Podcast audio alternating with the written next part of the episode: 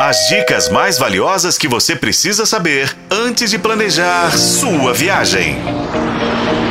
Sua viagem. Olá, ouvinte! Tá pronto para desbravar mais um novo destino comigo hoje? Bem-vindo à sua viagem, o seu canal de turismo na FM O Tempo.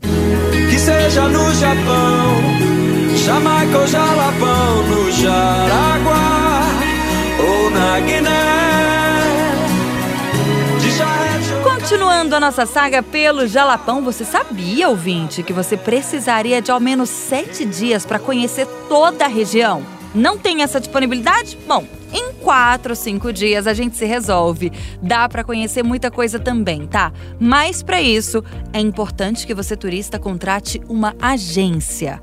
Lá é tudo muito longe. Ter um guia que conhece a região é necessário para que você não vire notícia e eu não tô exagerando não. Já teve caso de gente que ficou perdida no Jalapão ao tentar fazer um tour sem acompanhamento.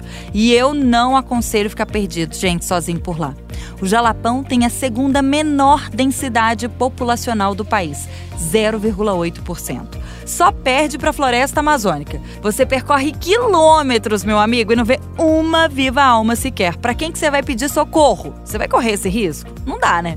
Aproveita, porque hoje o turismo de lá é muito mais estruturado e muitas agências oferecem passeios que incluem deslocamentos, hospedagem, alimentação e ingresso para os atrativos.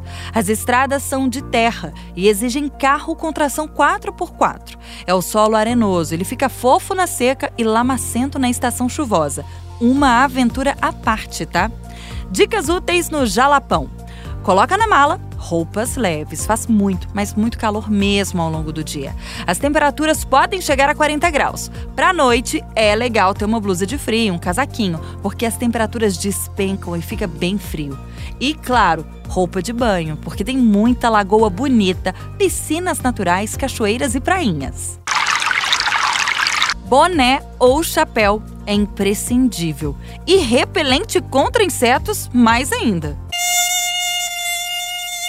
Os calçados, eles devem ser confortáveis, gente. Em alguns atrativos, recomenda-se até ir de bota. Cartão de vacina tem que estar em dia, em especial da dose contra a febre amarela. É bem importante, tá? E o principal, leva à disposição, gente, porque no Jalapão é como anuncia a vinheta do Telecine é um lugar onde os fracos não têm vez. Lembre-se, você está no Cerrado, é uma região muito bonita, mas é inóspita. O Jalapão é um cenário insólito, surreal. Fica a dica.